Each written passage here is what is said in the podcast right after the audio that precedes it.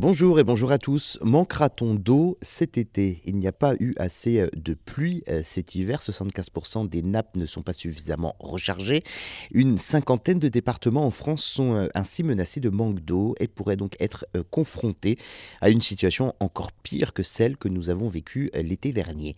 C'est ce que révèle le dernier état des lieux du Bureau de recherche géologique et minière, le BRGM, un organisme public chargé de surveiller le niveau des nappes Pourtant, la pluie est revenue ces dernières semaines.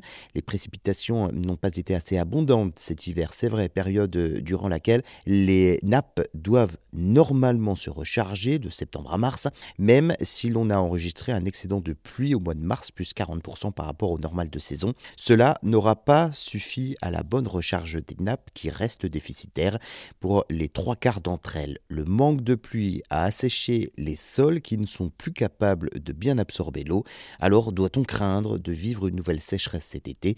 Ce scénario semble se profiler s'il ne pleut pas suffisamment au printemps. Si l'on compare à 2022, à la même époque, seule la moitié, 58% des nappes étaient insuffisamment rechargées contre 100% aujourd'hui.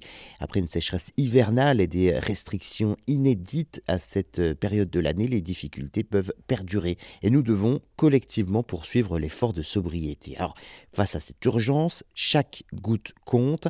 L'agriculture, l'industrie, la production d'énergie, les usages domestiques, l'eau est au cœur de nos activités et toutes ces activités sont concernées par la nécessité de préserver nos ressources en eau si nous ne voulons pas être de nouveau confrontés au manque d'eau comme l'a connu plusieurs centaines de communes à l'été 2022.